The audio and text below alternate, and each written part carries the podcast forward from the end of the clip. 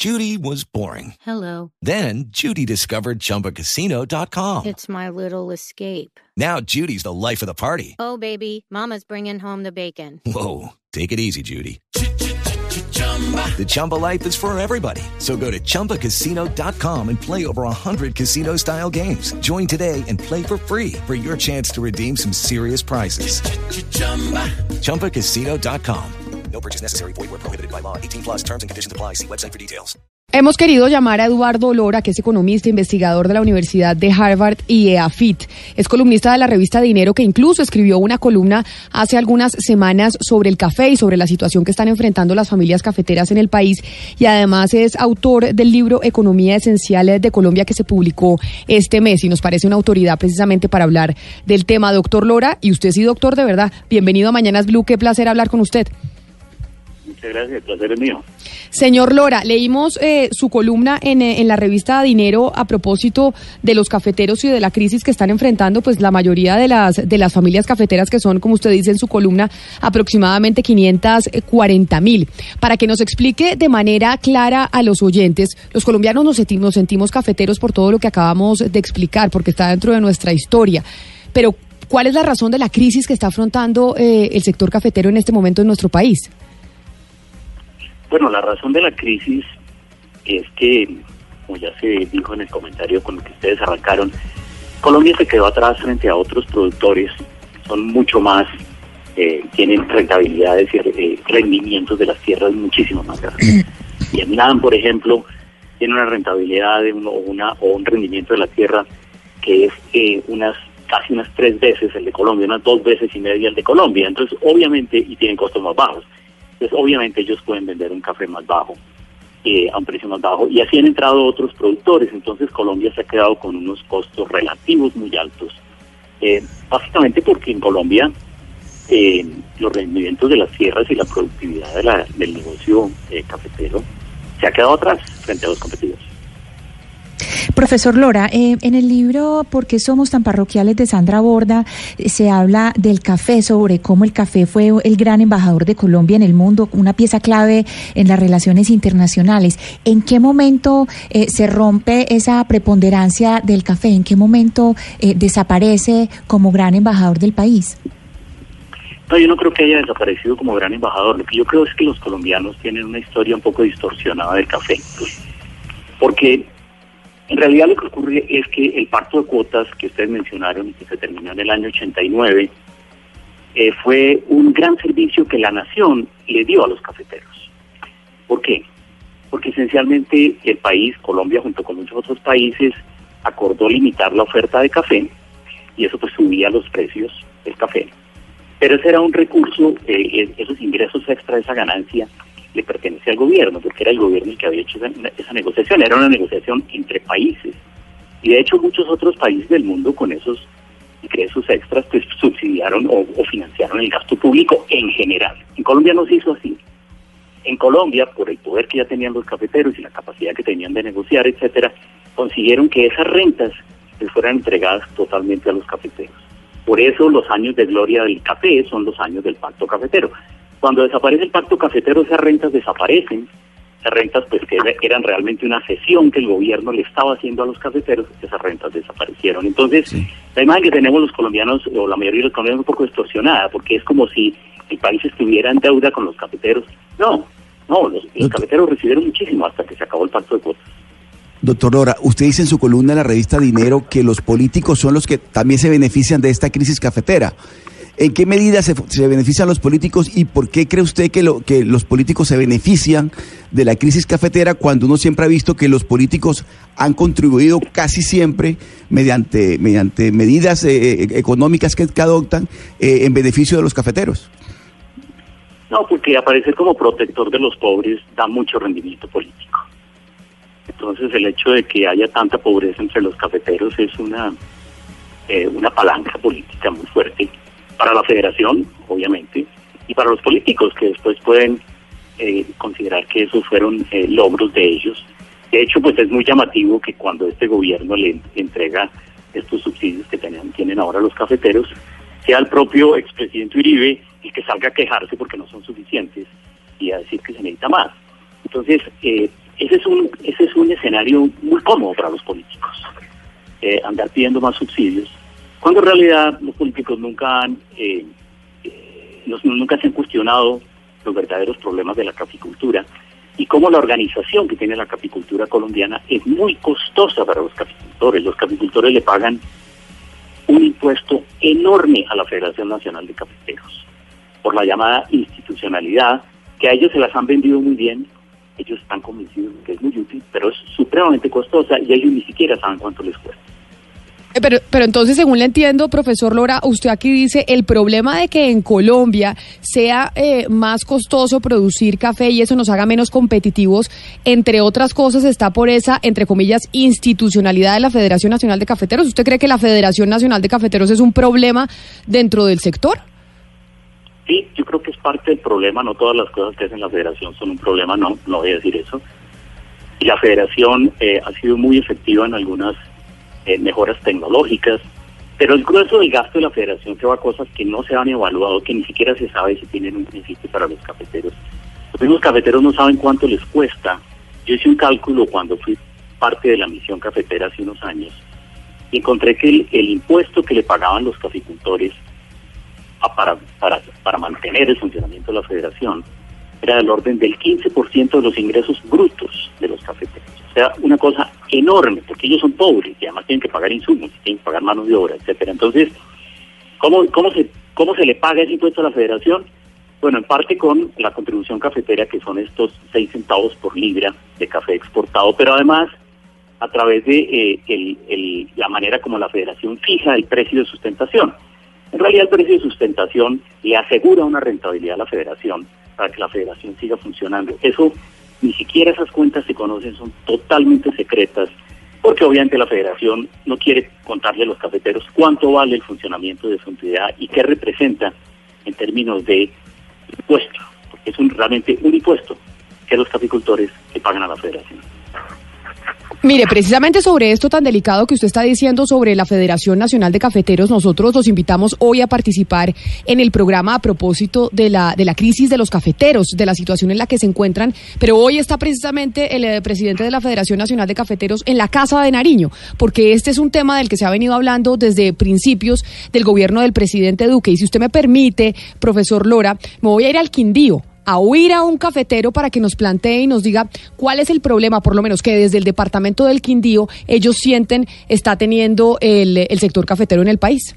Soy Roberto Suescún, caficultor del municipio de Córdoba, Quindío. Puedo decirles que la situación hoy de la caficultura está en cuidados intensivos, puesto que no tenemos ingresos, no hay sostenibilidad, la situación cada día se agrava más, los cultivos ya están entrando en deterioro, los agroinsumos, alto costo, tenemos unos créditos con unas tasas de intereses muy altos y así no es viable nuestra caficultura. ¿Qué debemos de hacer para mejorar, mejorar hoy la situación? Pues que haya una organización de países productores de café donde se pueda regular la producción mundial nuevamente. Necesitamos también un apoyo del Estado, apoyo económico mientras pasa este, esta crisis y la Federación de Cafeteros pues debe retomar eh, el tema comercial. Si seguimos comercializando nuestro café de la misma manera, pues con seguridad que no vamos a, a obtener eh, buenos resultados. Hay que buscar nuevos mercados, hay que buscar nuevos clientes para que podamos salir adelante. De resto, nosotros como productores de café, pues no vemos más alternativas.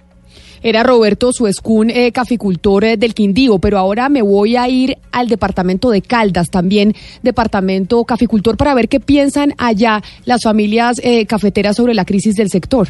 Soy Joaquín Arias de la vereda Santa Rita del municipio de Manizales, caficultor eh, desde hace 10 años. La situación de nosotros los cafeteros en Manizales es bastante preocupante como lo es a nivel país con relación a los precios que están viviendo. Y considero yo de manera muy personal de que una de las maneras de tratar de suplir este inconveniente que tenemos es hacerle una transformación al café, creando una marca y distribuyéndolo eh, de manera personal en las diferentes eh, ciudades o con el voz a voz o a los negocios de los diferentes municipios y ciudades. Muchas gracias. En Boyacá también eh, hay familias caficultoras y por eso nos vamos para ese departamento a ver allá en Boyacá. ¿Qué opinan sobre la crisis cafetera?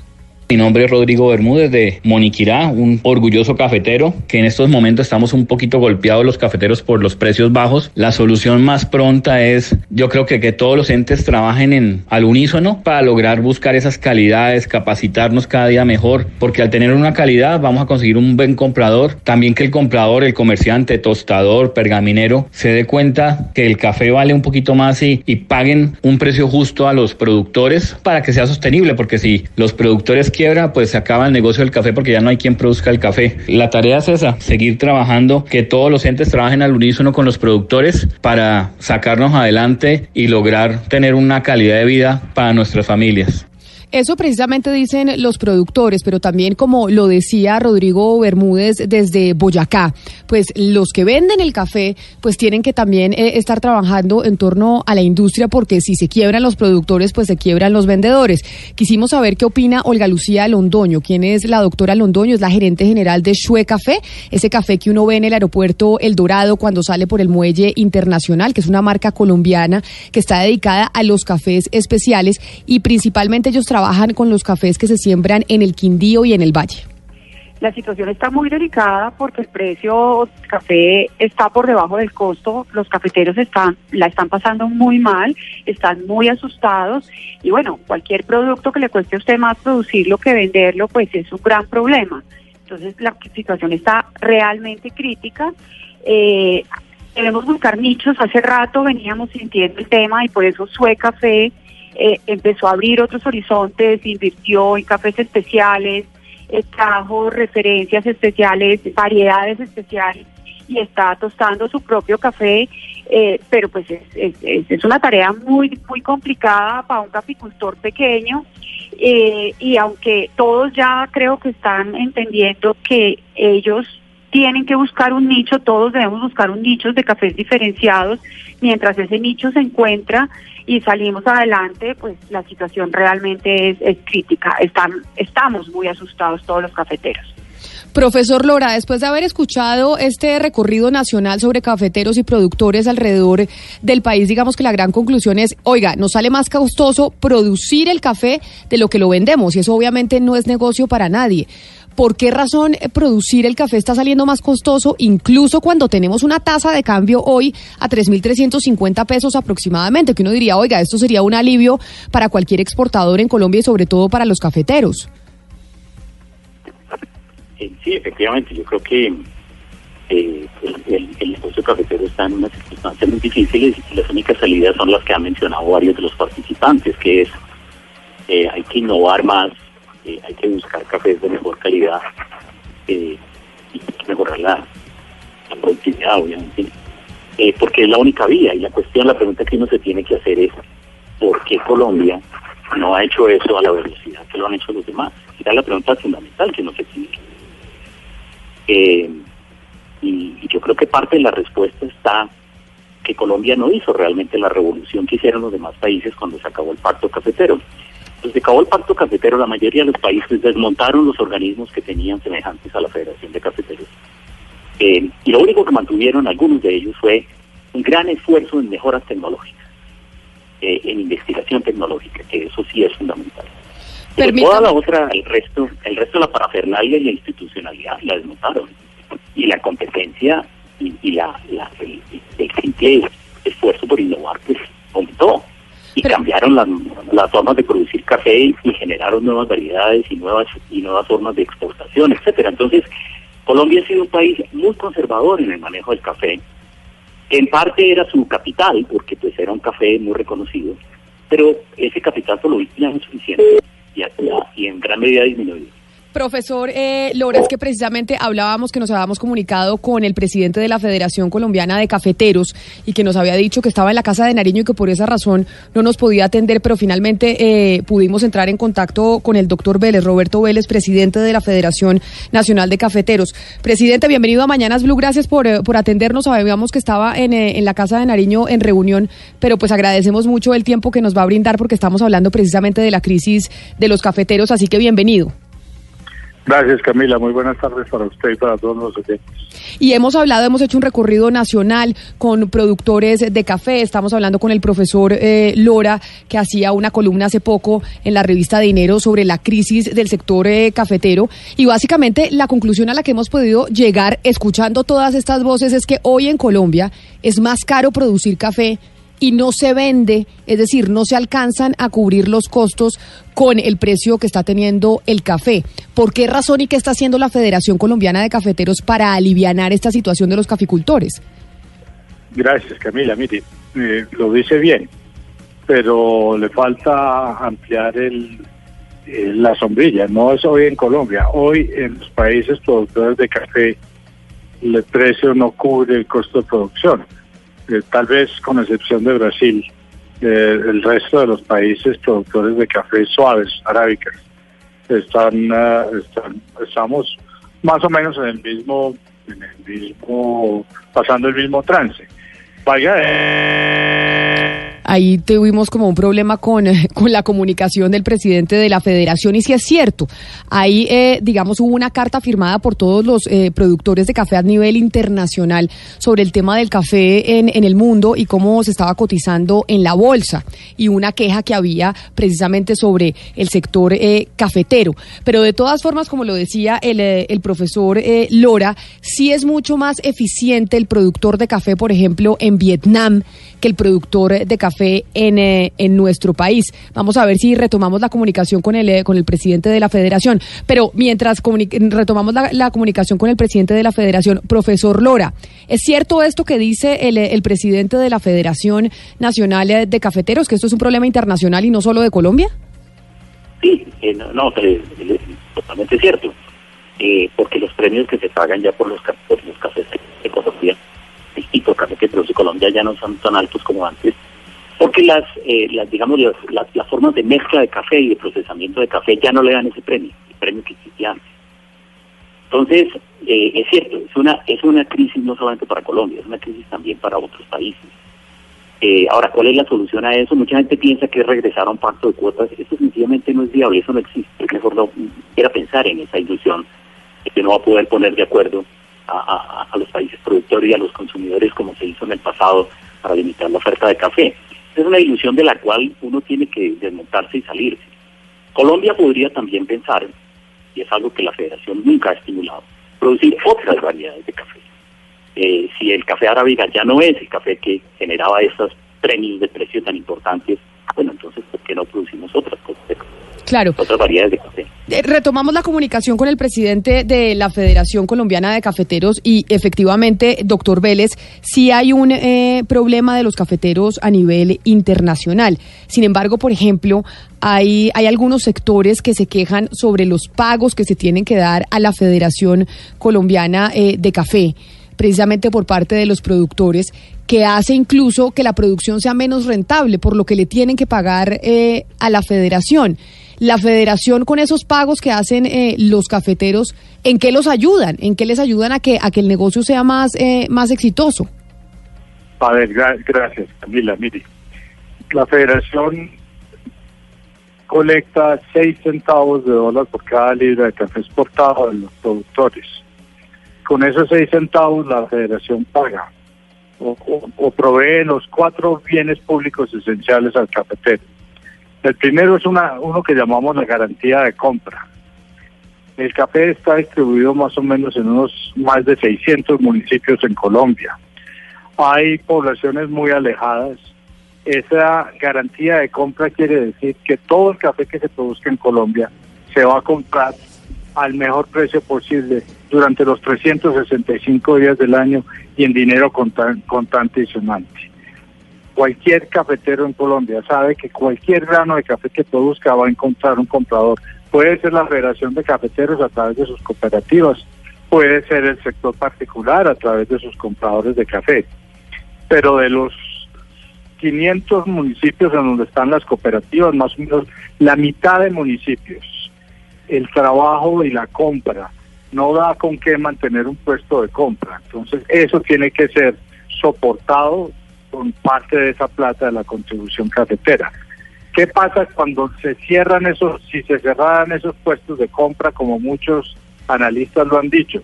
Resulta que el precio del café en esos lugares alejados se iba a la mitad del precio que hay hoy. Presidente. El segundo D- Discúlpeme, discúlpeme, la, discúlpeme que lo que lo interrumpa, pero sobre esa descripción que, que usted está haciendo, e incluso eh, lo que nos decía el, eh, el profesor Lora sobre la Federación Nacional de Cafeteros, decía el profesor Lora, en- entre otras cosas, oiga, la Federación maneja una cantidad eh, de recursos importantes y, y no se sabe exactamente qué está pasando con esos recursos en la Federación. Y le pregunto yo a usted directamente, ¿la Federación cuenta con una trazabilidad del manejo eh, de fondos que tiene y además pues teniendo en cuenta que ustedes manejan recursos del gobierno y de los caficultores. ¿La federación a quién le rinde cuentas? ¿Qui- ¿A quién le rinde cuentas sobre los, sobre los recursos que maneja? Qué curioso, Camila, porque le rendimos cuentas nada más nada menos que a la Contraloría General de la República. La Contraloría General de la República mira cada peso que se gasta la institución. Entonces aquí sí, yo sí no le acepto al profesor Lora que ponga en discusión que no saben que, para dónde se va para dónde se va la plata de la contribución cafetera, porque más bien que le pregunten los contralores de la República, porque la Contraloría está encima de cada una de las cuentas de esa plata, porque usted lo dice correctamente, se tratan de dineros públicos. Entonces le contaba, uno, la, la garantía de compra, dos, la federación tiene 1.400 extensionistas en todo el país que están acompañando a los cafeteros en la producción, en llevarles la última tecnología, en llevarles el último apoyo para producir de manera más eficiente el café. Tres, la investigación y el desarrollo. Los cafeteros de Colombia cuentan con el centro más completo de investigación y desarrollo de la caficultura en el mundo, que se llama Semicafé. Y cuatro, la promoción del café colombiano en el mundo entero. Allí se va más el pago de la federación, los comités departamentales que hacen con esa plata, con eso también con parte de esos seis centavos hacen todas las obras que hacen los comités departamentales en cada una de las regiones cafeteras. Allí es que se gastan los seis centavos de la contribución cafetera. Sí. Doctor Vélez, ¿usted, ¿usted no cree que lo que es de fondo es realmente una política de Estado que ha abandonado al sector cafetero y que esta crisis es en parte responsabilidad de un Estado que le está apostando a la economía de los hidrocarburos, al carbón, al petróleo y dejó abandonado el café? Pues mire, esa es una esa es una muy buena pregunta. Yo lo que lo que me- yo iría más allá. Yo creo que aquí no solamente se abandonó la agricultura, sino se abandonó buena parte de los productos de exportación. Es que nosotros no nos hemos dicho no, no, no nos hemos dicho la verdad, pero tuvimos una enfermedad holandesa, pero de, de, de libro una, una tasa de cambio que pasa en el 2002 de casi 3 mil pesos a llegar a 1.750. A mí que no me digan que eso no es una enfermedad holandesa producida por el, por, la- por el petróleo y las ventas del petróleo. Pero eso no solamente estaba acabando con el café, tenía herida de muerte todas las empresas cuya cuyo objetivo era la exportación. Claro, presidente, Pero pero, digamos- pero hoy tenemos una, una situación completamente distinta y completamente opuesta. Tenemos hoy dólar a Claro, 3.340 y era lo que preguntábamos es, oiga, con ese dólar sí. ni siquiera eso puede paliar la crisis cafetera en la tasa de cambio que tenemos hoy. Camila, mil gracias. Y efectivamente sí.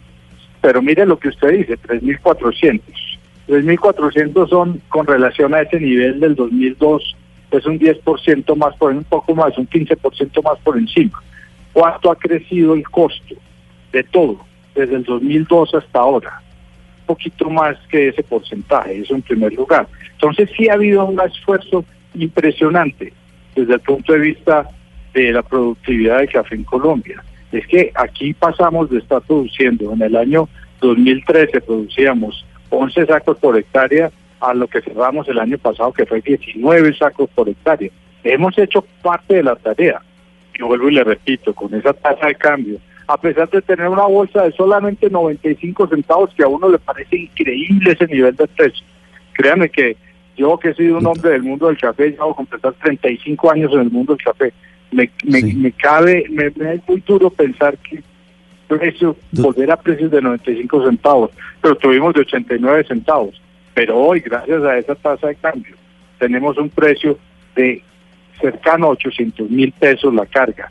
Y eso está más o menos en línea con lo que puede ser el costo de producción hoy en Colombia. Entonces mire que sí hemos hecho un esfuerzo importante y un, un esfuerzo considerable, a pesar de tener un dólar que sí, algo se devaluó y a uno le parece inmenso pasar de 3.000 a 3.400, pero miremos una gráfica de largo plazo para ver para ver que si en el 2012 estábamos en 3.000, estar hoy en el año 2019 a 3.400 no es una devaluación grandotota ni le ha pasado nada este, al, al sector exportador distinto de perder competitividad a nivel Doctor internacional. Vélez, pero mire, eh, doctor Vélez, pero mire, también se dice que, que le falta autocrítica también al sector cafetero, especialmente a su, a sus, a- de la parte institucional, a sus directivas. Es decir, también se recomendó en un momento que había que desmontar ese aparato enorme que es la federación, que, que, también demanda muchos recursos para su sostenimiento. Pero aparte de eso, también los otros sectores productivos del país se quejan de que, contrario a lo que se dice, o que comentó Hugo Mario, por ejemplo, de que, de que a, a quien consienten en Colombia es precisamente a, a los caficultores.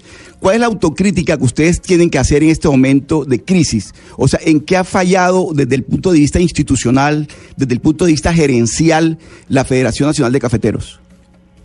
No, mire, yo, yo, sí creo que la, la autocrítica ha estado. Y es una federación de cafeteros que pasó de los 2000 de tener 5.800 personas a tener hoy un poco más de 2.600.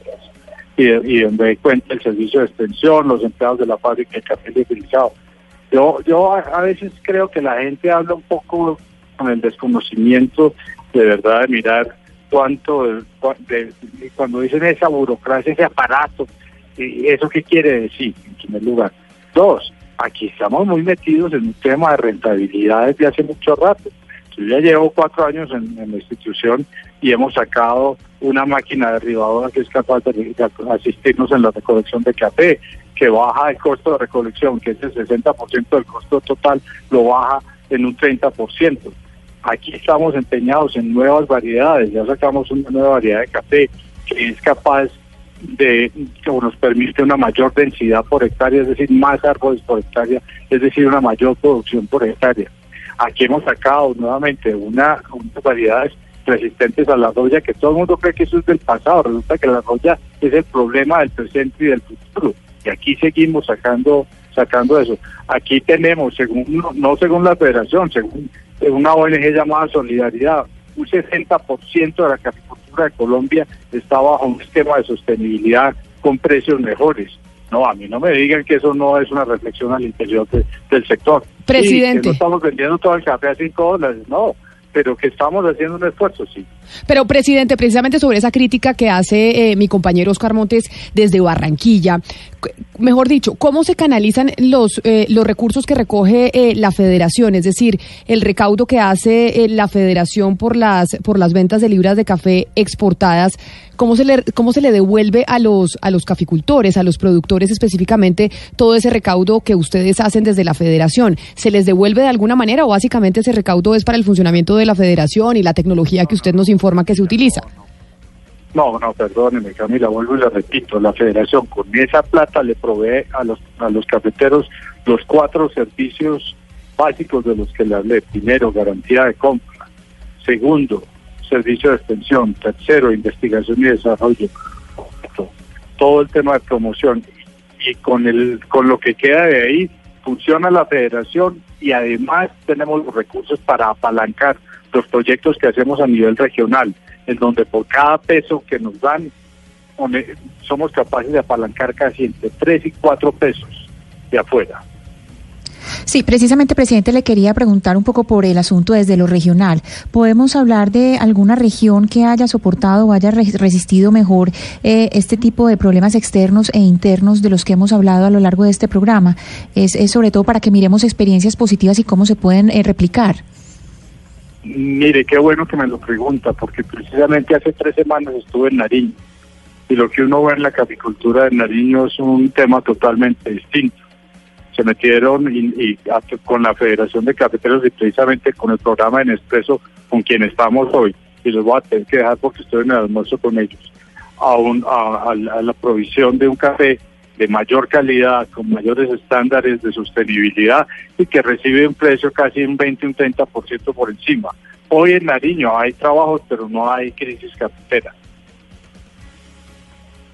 Pues presidente, ya sabemos que se tiene que ir, pero le agradecemos enormemente que nos haya atendido hoy que estamos recorriendo el país sobre la crisis eh, cafetera. Queríamos obviamente contar con, eh, con su testimonio porque pues hay sectores que sí dicen, oiga, acá también hay una responsabilidad por parte de la federación de lo que está pasando hoy en el país con los caficultores y nos parecía importante contar eh, con su participación. Así que mil gracias por habernos atendido hoy aquí en, eh, en Mañanas Blue y mucha suerte en ese, en ese almuerzo que precisamente es con la gente de Nespresso y un proyecto eh, adicional productivo para los cafeteros. Mil gracias por habernos atendido, doctor Roberto Vélez.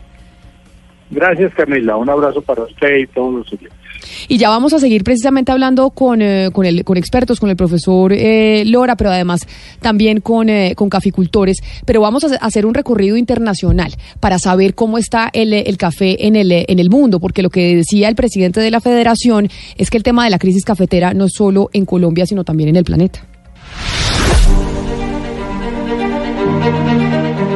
En 1989 no solo cayó el muro de Berlín, también lo hizo el Pacto Mundial del Café. Allí empezó todo. El pacto era un acuerdo de productores y consumidores que establecía un sistema de cuotas de exportación. La verdad es que los países cafeteros producían más café del que el mundo podía consumir. Las cuotas regulaban la oferta para que la poca demanda no terminara por bajar los precios. Este no era un asunto de altruismo internacional. Las naciones consumidoras habían consentido la ayuda a los pobres países cultivadores. Esto con el propósito de atenuar la descomposición social que de alguna u otra forma servía de caldo de cultivo al comunismo.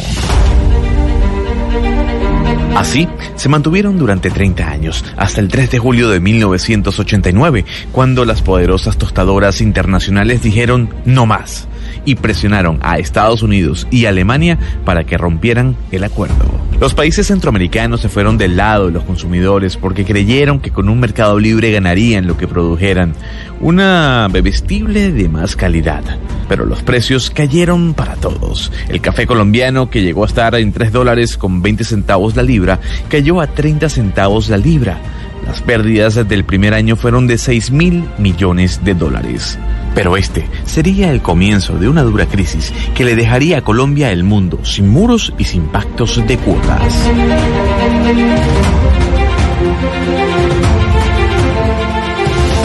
Y precisamente por esa razón, por esa crisis que afronta el sector cafetero, es que hoy le preguntamos a los oyentes eh, si creen que todos los colombianos deberíamos seguir subsidiando a los cafeteros para que salgan adelante, por cuenta de ese arraigo que hemos sentido y que, y que tenemos con el, con el sector caficultor. Por lo menos a través, eh, doctor Pombo, en el sondeo que venimos haciendo en Twitter, donde ya tenemos 973 votos, la gente si quiere votar puede hacerlo en, en la encuesta que tenemos en arroba Zuluaga Camila. Y eh, lo que responden es que sí, el 42%, no el 50% y 8% no sabe, no responde. Pero vamos a ver entonces qué dicen eh, nuestros oyentes que se comunican en el 316-415-7181, que hacen parte de esta mesa de trabajo y que se meten en esta discusión enviándonos sus mensajes eh, a nuestra línea de WhatsApp. En Mañanas Blue los escuchamos. Buenos días. Eh, respecto a la pregunta, yo opino que el problema no es tanto si debemos o no debemos subsidiar. Pienso que los colombianos somos eh, muy colaboradores con todo el tema. El asunto es que en este país se está volviendo todos los sectores de la economía, todo hay que subsidiarlo. ¿sí? El gobierno siempre subsidiemos, subsidiemos, subsidiemos y los colombianos terminamos pagando todo. Y el asunto es que no vemos resultados. Muchas gracias. Muchas gracias para usted. Yo creo que ese oyente estaba participando como desde un bus o desde un Transmilenio. Me parecía que estaba en un transporte público y, y, los invitamos a todos a que participen con nosotros desde donde estén para que hagan parte de esta mesa de trabajo. Vamos con otro oyente. Buen día para todos los de la mesa de Mañanas Blue. Mauricio Pulido desde Bogotá. Sí estoy de acuerdo con subsidiar a los campesinos y a los caficultores, pero en especial a todo el campesinado colombiano que deberían ser las personas con un mejor estatus y ser vistos por la sociedad como nuestras principales fuentes de ingresos y de alimentación del país. Debemos darle mayor importancia al campesino. También el tema de la corrupción, que a todos les llegue los recursos y no se desvíen en el camino.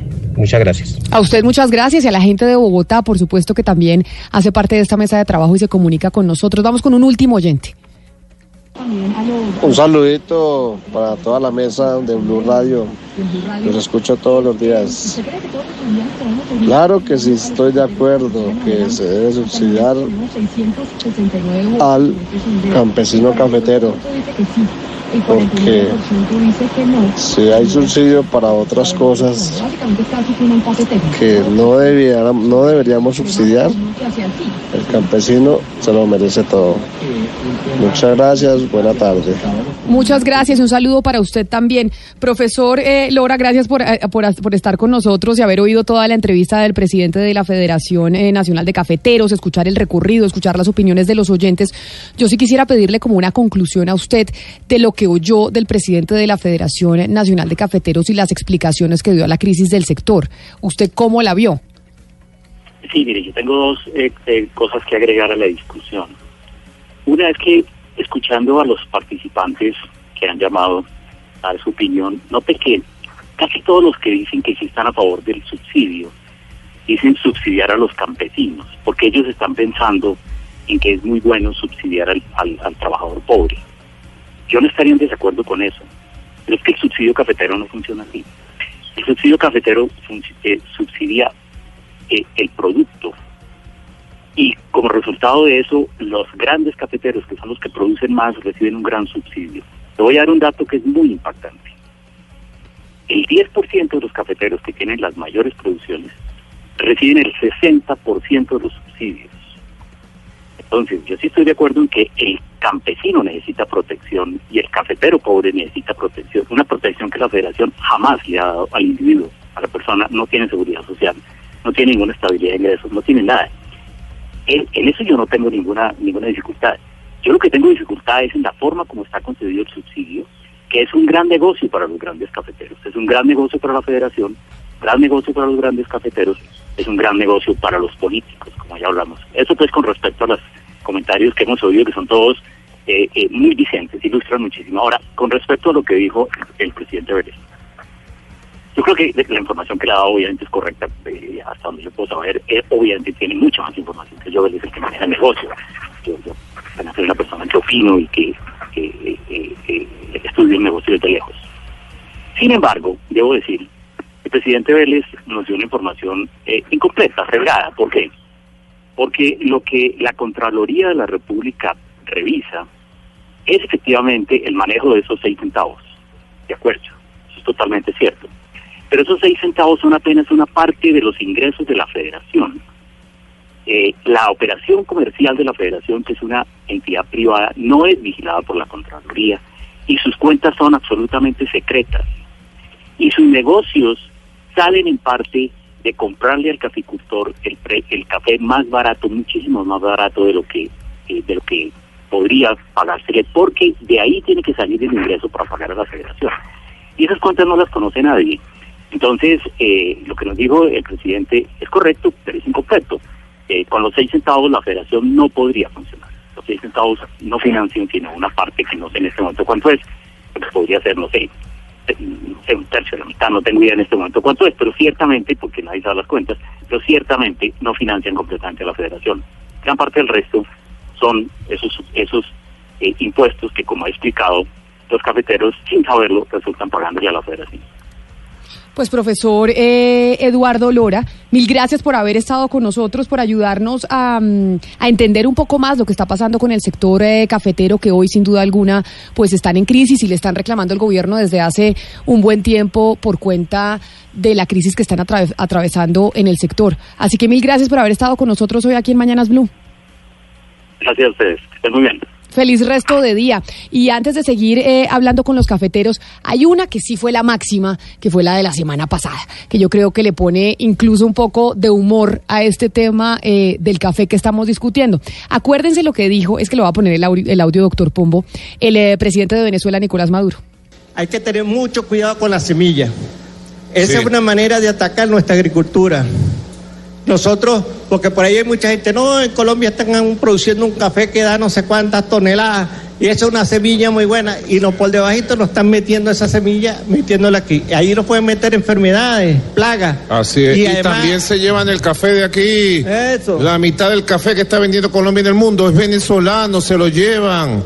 se van con grupos paramilitares, amenaza a los productores, todo eso lo estamos investigando y todo eso lo vamos a resolver, pero lo hemos detectado y se llevan el café por sacos de aquí y lo venden desde Colombia. Mejor café del mundo, el venezolano. Y eh, por eso le digo un poco de humor, que eso obviamente dio para todo que estaba diciendo el presidente Maduro, diciendo que el mejor café del mundo es el venezolano, cuando hemos venido hablando incluso de la historia del café colombiano y lo que ha aportado y lo que significa a nivel internacional el, eh, el café para los colombianos. Un poco de humor cínico, porque es que este tipo de frases provenientes de un jefe de Estado como lo es el dictador de Venezuela no solo causan risa, si uno dice, sino una desesperanza pues total. Si esos tipos están eh, liderando el destino de más de eh, 20 millones de compatriotas venezolanos, imagínese a dónde los van a llevar. Mire, me voy a ir a hablar con un último caficultor que está en Anserma, en Caldas, y es el gerente de la cooperativa de caficultores en Anserma, y él es Luis Miguel eh, García, que también nos acompaña. Señor García, bienvenido. Hola Camila, eh, buenas tardes, ¿cómo estás? Mire, usted ya tuvo la oportunidad de escuchar al presidente de la federación, al profesor Lora, a los oyentes, a diferentes caficultores alrededor eh, del país que están planteando su opinión sobre la crisis que atraviesa el, el, sector y me parece importante también preguntársela a usted como gerente de la, de la cooperativa de caficultores en Anserma, en el departamento de Caldas. ¿Ustedes cómo ven las cosas? Bueno, eh, indudablemente, pues este nivel de precios al que estábamos la semana pasada, esta semana ha mejorado un poco y que viene de unos, de unos dos años para acá, pues hace que cada vez se agudice más la crisis y seguramente dos años más ah, en estos niveles, pues ya haría inviable la capicultura. Pero sí quería retomar un poco, aparte de, de, de lo que han dicho los otros entrevistados, para mirar de pronto el vaso no medio vacío, sino medio lleno. Eh, pues por un lado, eh, como el doctor Vélez lo dijo, eh, la garantía de compra que se ejerce a través de las cooperativas, pues es pagar el café al mejor precio posible. El mejor precio posible varía todos los días porque como comercializador, pues uno tiene que comprar el café acorde al precio al que lo va a vender, correcto. Eh, y ese precio posible depende del dólar, que como usted mencionaba ahorita, está en unos niveles muy interesantes. La bolsa de Nueva York está en unos niveles críticos, que hace muchos años no estaba en esos niveles, y el diferencial del café colombiano. Pero ¿qué es lo importante ahí? Sí. Que el café al estar en la bolsa, uno no solo lo puede negociar en el día, que el precio cambia todos los días, sino que puede comprometerlo hasta dos años adelante a través de la cooperativa y a través de exportadores como la federación. Entonces, ese mejor precio posible para un caficultor, el caficultor tiene que ver cómo vender mejor ese café y venderlo cuando los costos de producción sean muy por menores del precio que pueden conseguir. Don Luis Miguel, y en ese, en eso que usted está diciendo, que es un poco la discusión que también estamos teniendo, su opinión desde la cooperativa en Anserma en Caldas sobre el trabajo que viene haciendo la federación es cuál? y sobre las explicaciones y las críticas también que se le hacía al, al doctor Vélez por parte del profesor Lora. Bueno, no, lógicamente, como toda institución, la federación tiene temas por, por mejorar. Se le ha criticado mucho el nivel de burocracia, pero eso, pues, los reportes muestran que han bajado en los últimos años. Igual los seis centavos que ustedes hablaban del descuento eh, al caficultor por la contribución cafetera, si eso lo volvemos a precio, esos son tres mil pesos por arroba, si no es menos. Eso tampoco va a cambiar como tal la situación del caficultor. Y por otro lado, ese, ese servicio de extensión que hay para el pequeño caficultor no lo podría pagar de otra forma. Entonces, qué pena me devuelvo, pero lo que hablaba es lo que tenemos que cambiar es la cultura de los caficultores. Un caficultor decía que la federación tenía que aprender a comercializar diferente. Yo diría que el que tiene que aprender a comercializar diferente es el caficultor a través de sus cooperativas, porque como le mencionaba ahora, usted puede fijar el precio hasta dos años adelante. El último repunte interesante que hubo fue en agosto del 2017, cuando en Brasil dejó de llover por 15 días y veíamos cómo el precio cada día subía 5 centavos. Pues ese día un caficultor juicioso que entiende que ve las cosas diferentes fijó el precio para este momento uh -huh. y hoy me está entregando a 970 mil pesos la carga, muy por encima de los 750 que está pero esa decisión solo la puede tomar ese caficultor. Pero tristemente, cuando el precio está bueno es porque empieza a subir y incluso eh, un, en estos días un tostador dijo, bueno, pactemos un precio donde todos ustedes ganen, que sea por encima de los costos de producción, pero me vende este año y el otro. Y cuando uno hablaba con el caficultor para que venda a 860 mil pesos el año entrante, no, pero es que qué tal que suba. Ah, o sea que usted dice, es, aquí lo que hay que cambiar es la mentalidad. Exactamente, o sea, lógicamente todas las instituciones tenemos que mirar, tenemos que mirar temas diferentes, productividad, pero por mucho esfuerzo que uno haga en productividad mejorará el 10%, mientras que una mejora de un 30% en precio se puede lograr mediante estos mecanismos de futuros. Pues don Luis Miguel García, gerente de la Cooperativa de Caficultores de Anserma en el departamento de Caldas, mil gracias por habernos eh, atendido hoy aquí en Mañanas Blue y me voy del, eh, del programa, nos vamos dejándole a nuestros compañeros de Meridiano con los resultados de la encuesta o del sondeo mejor que hicimos a través de redes sociales. ¿Usted cree que todos los colombianos debemos seguir subsidiando a los cafeteros para que sigan adelante? En, eh, en arroba Zuluaga Camila nos responden sí 42%, no 50%, no sabe, no responde el 8% y hemos recibido hasta el momento un total de 1.069 votos en este sondeo. Así que así, así llegamos al final de este nuevo capítulo de Mañanas Blue, hoy hablando sobre la crisis de los cafeteros.